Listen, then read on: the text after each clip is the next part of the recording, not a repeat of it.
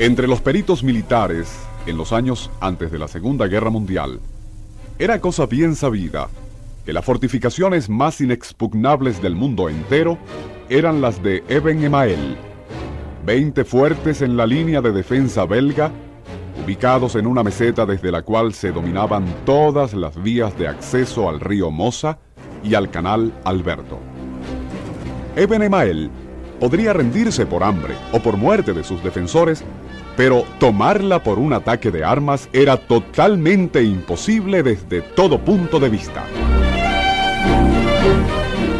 Sin embargo, en mayo de 1940, menos de 36 horas después que la Wehrmacht cruzó la frontera belga, Eben Emael se rendía y sus 1.400 soldados y oficiales se entregaban a los alemanes.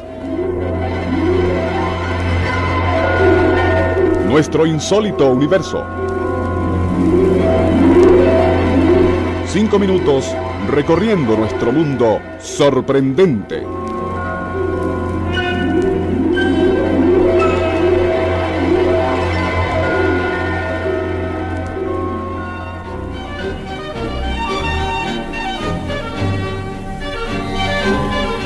El mundo entero se asombró ante la hazaña del ejército alemán y comenzaron a tejerse conjeturas acerca de la manera en que habían tomado el fuerte. Los militares de todas las naciones sabían que Eben Emael se componía de una serie de fortalezas que ocupaban un área como de dos kilómetros y medio. Estos fuertes construidos con planchas de acero y hormigón armado estaban empotrados profundamente en la roca del suelo y se comunicaban entre sí por galerías subterráneas. Cada uno estaba erizado de cañones de largo y medio alcance, así como de ametralladoras para combate a corta distancia.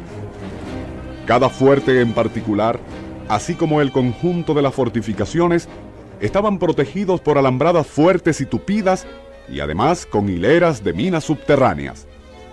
Bélgica se sentía segura, protegida por tales defensas impenetrables.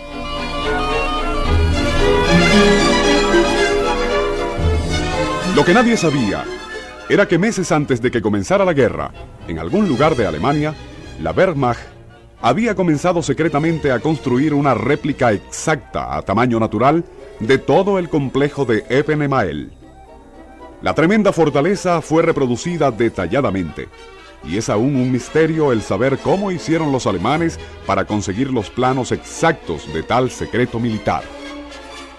Una vez construido el duplicado de Eben Emael, los alemanes comenzaron a ensayar cuidadosamente un bien trazado plan para tomar la fortaleza. Cada eventualidad y cada posibilidad fueron contempladas, analizadas, y se le buscaron varias soluciones a cada una. Llegó el momento en que las tropas alemanas de asalto se conocían los fuertes tan bien o mejor que los propios defensores. Fue así que el 10 de mayo de 1940, Alemania comenzó su arrolladora Blitzkrieg o guerra relámpago, invadiendo los Países Bajos y aplastando inmisericordiamente toda resistencia. Al anochecer del 10 de mayo, las tropas de asalto se hallaban frente a la meseta de Eben Emael, desde donde tempranas horas de la mañana los bombarderos en picada habían estado atacando las fortalezas, y aunque la lluvia de bombas no había dañado las fortificaciones, había dejado miles de profundos cráteres en los alrededores de los fuertes, que era precisamente lo que los alemanes necesitaban.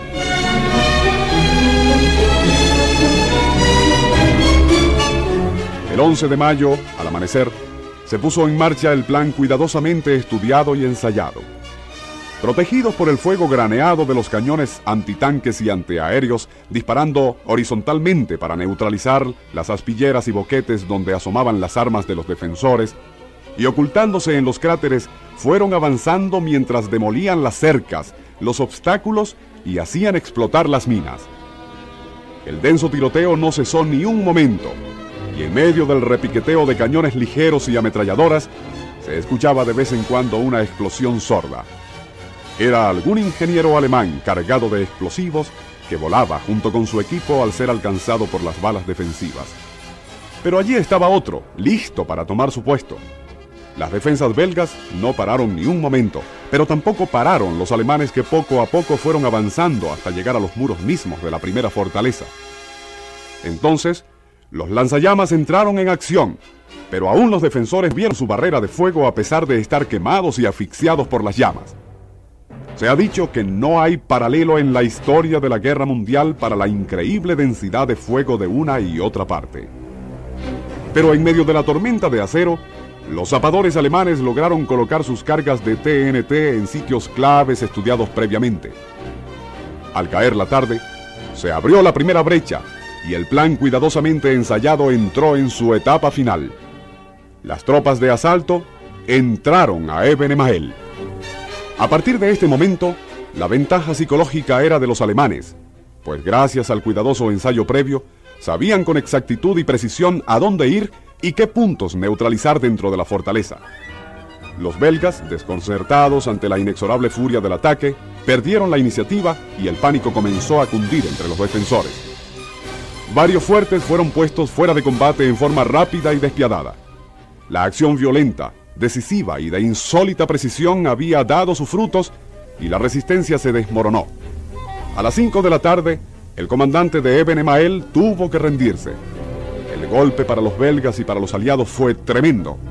La gran fortaleza Eben Emael, la confianza del país, había caído no por el efecto del bombardeo ni de los cañones y obuses, así como tampoco por ninguna arma desconocida, sino por el uso de una estrategia tan antigua como la guerra misma, pero esgrimida con nueva y demoledora eficacia.